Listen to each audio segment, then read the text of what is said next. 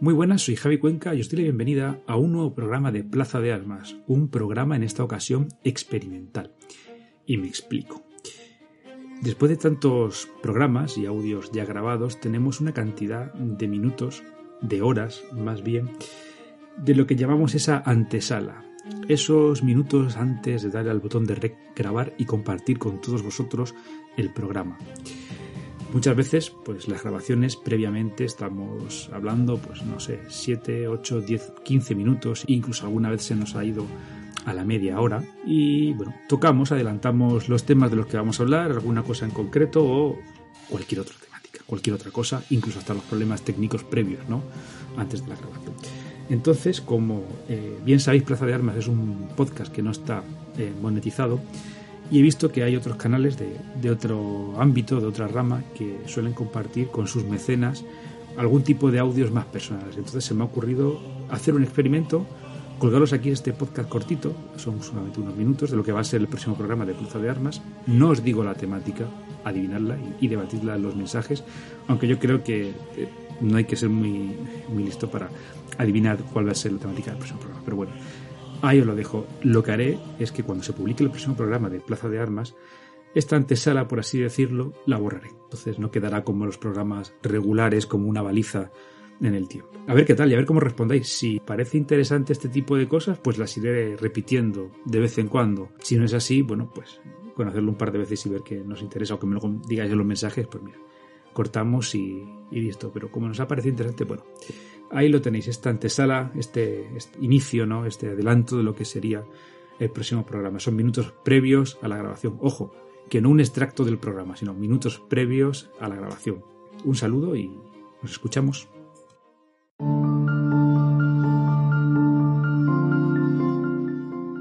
Estás escuchando Plaza de Armas, donde la historia cobra vida.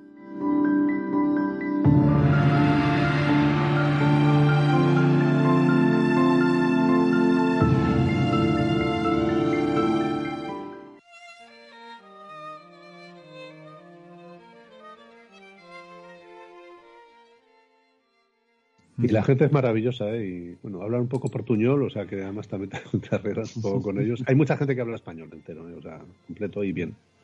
Sí, bueno, eh, es curioso, conforme más pegado a la raya, el, portugués, bueno, se parecen mucho a nosotros, eh, se esfuerzan más por hablar español, pues aquí los españoles somos cero patatero, en, porque está cambiando un poco las cosas, pero tal. Y eso sí, como te vayas ya a la zona atlántica, a Porto, a Lisboa, ahí oh, nada, ni, ni, hacen el esfuerzo. Es más, tienen, tienen una, una, inquina ahí, ahí metida, no sé yo. No, pero, pero en el fondo te entienden también. ¿eh? Yo he estado, yo, en Oporto y esa parte y... A ver, a mí se me dan bastante bien los idiomas. No hablo portugués, pero puedo hacer el intento de, decir unas, unas pocas frases. Y bueno, pues entre eso y el español, la verdad es que sí que te entiendes. Sí, sí. Está curioso. Así que muy bien. Pues nada, chicos, yo os voy a decir que bueno, que todo esto ha sido quizá un poquito precipitado, lo del podcast este, eh, porque lo de cuadrar las fechas eh, en principio no era fácil. Ajá. Pero bueno, yo creo que nos va a quedar un programa muy bien, ¿eh? Va a quedar estupendo. Es, es, una pasada. Yo, lo, que os decía el otro día, yo esto, hay, hay un par de temas que yo eh, quiero abordar en el canal, lo que pasa que no me atreví. Uno era este, porque este es por, mm. por tema extenso. ¿Vale? Y porque eh, para hacer una cosa que esté medianamente bien, hay mucha gente en España que tiene esto muy, muy trabajado, muy leído, mm. hay, muchas asociaciones recreacionistas. Javi, yo creo que aquí también eh, tu papel de que eres un huergamero de estos, pues, pues, partiditas de estas de, de la guerra napoleónica, pues han tenido que ser, que ser Entonces, claro, es, es un tema que el otro es la guerra civil. Yo cuando ya sea mayor lo, tocaré y leído. Y el problema es que este tema yo lo tengo poco leído. O sea, he pasado el, foto del libro de Canales, que es, que es un resumen. Está muy bien el libro. O sea, son 200, no llega a 300 páginas. Para ser mm. una, introducción breve está, está genial. Pero claro, aquí me faltan a mí muchas, muchas horas de lectura sobre, sobre este tema. Es un tema peliagudo porque es que hay que ver desde qué punto de vista lo enfocas, claro. Eh, si lo enfocas desde el punto de vista exclusivamente militar, pero claro, es que engloba tantas cosas que no, no puedes hacerlo tampoco de esa manera. Es que es un conjunto de cosas. Y el tema político, pues hay gente que lo tiene muy a flor de piel todavía, claro, y hay gente que no, no lo en fin, que, hay que tratarlo con un poquito de cuidado, ¿no? Con, cariño más que con cuidado. Bueno, hay un segundito. me voy a quedar un momentito sin voz porque tengo que es que tengo aquí unos gatos estupendos y están maullando y tal. Voy a, ¿Ah, sí? os cierro un momentito, vengo enseguida, ¿vale? Vale. Venga, hasta ahora, hasta ahora. Javi, yo por ejemplo, yo es que no, te digo, no tengo muy leída esta primera, esta primera parte del siglo XIX, ¿vale? Y claro, eh, yo siempre tenía entendido la visión que se ha dado de Godoy. Y hace un tiempo para acá, eh, eh, no sé si es un, revisionismo, para bien o para mal, de la figura de Godoy. Bueno, Godoy era un estadista de tres pares de narices, tal y cual, cuando yo siempre había entendido lo contrario. Aquí en Badajoz, hombre, le han, hecho una estatua, está guay, pero por el tema de la guerra de las naranjas. Además, está Godoy vestido de militar, tal y cual, y con unas naranjas en el suelo. Y bueno, tenemos el Palacio de Godoy, el que tiene aquí en Badajoz, hoy la sede de la Escuela de Idiomas.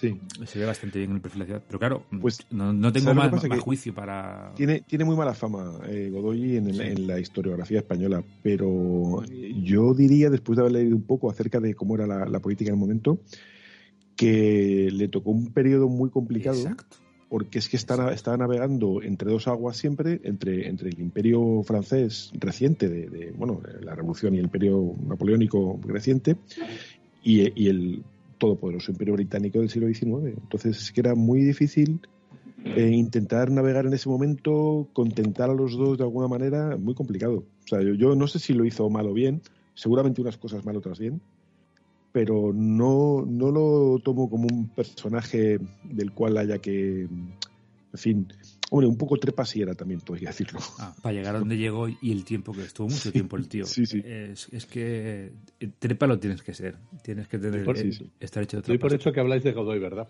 Sí. sí. He dejado tarde la pero, pero no, no hablamos mal de Godoy, Miguel, tampoco. ¿eh? Lo que está diciendo yo es que el momento histórico era tan complicado que yo no sé si Godoy lo hizo mal o bien, probablemente las dos cosas a la vez, ¿no? Pero, pero en un momento histórico muy difícil eh, por el que llevar a España. Es que tenías que ver eh, en el bando británico o el francés de alguna de las maneras, no había otras. Estoy de acuerdo contigo. Yo no tengo una, una, imagen tan negativa de Godoy como tiene mucha gente. Sí que seguramente era...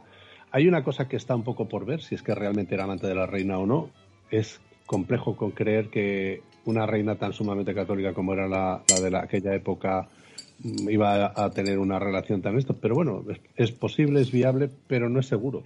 Y con ese careto, Miguel. Y con ese careto, tú lo has dicho, había que tener muchas, había que tener muchas cosas para poder encamarte con semejante mujer. Aunque también es verdad que los conceptos de, atracción femenina en aquella época eran distintos. que era un trepa, sí, estoy contigo, era un trepa. Pero, y que seguramente los arreglos que hizo con, con Napoleón para intentar quedarse con un reinato un, un, em, un, ducado por allí, por Portugal, pues sí parecen bastante más que probables.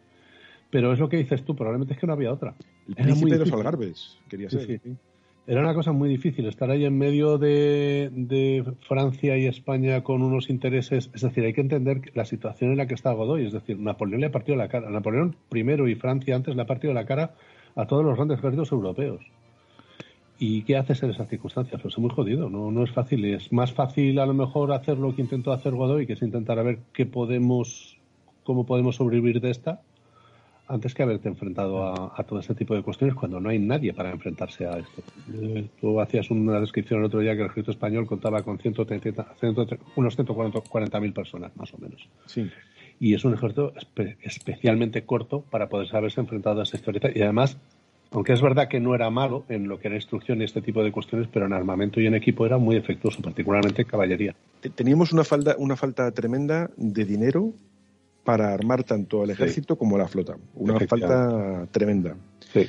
Y además, bueno, ya lo hablaremos ahora. Sí, ahora lo, ahora lo hablamos si queremos.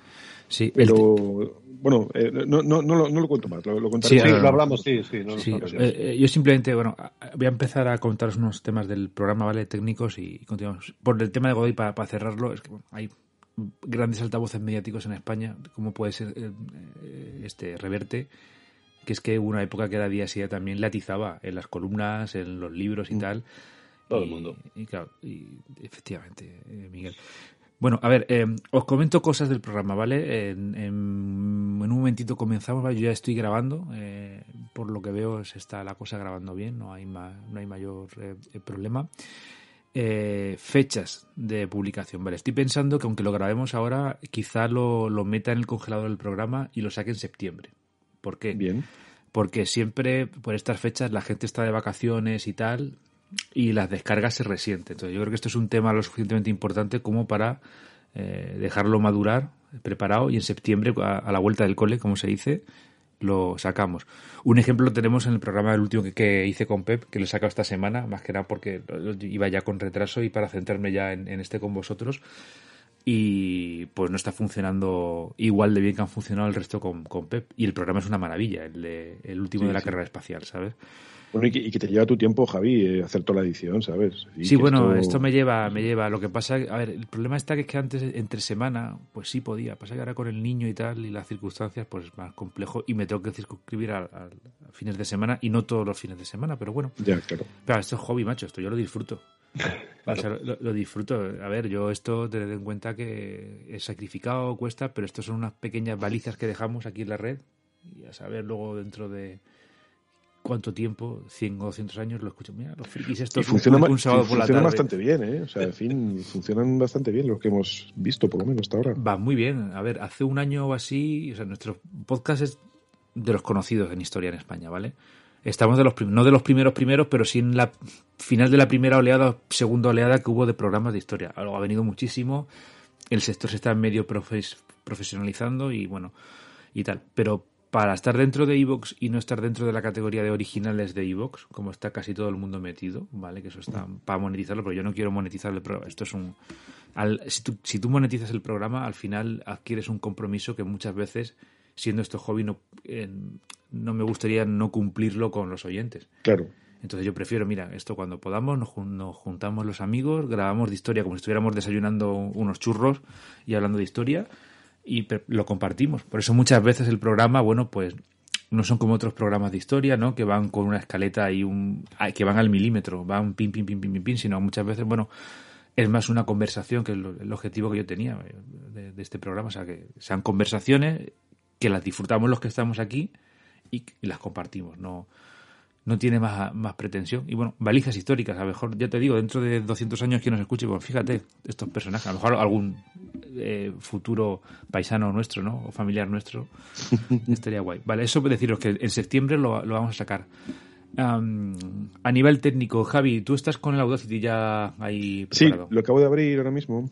Lo tengo por aquí, ya está, aquí lo tengo. Vale, el tema de la selección de micros, que fue lo que falló la, última vez, ¿te acuerdas que estábamos con el tema de... A ver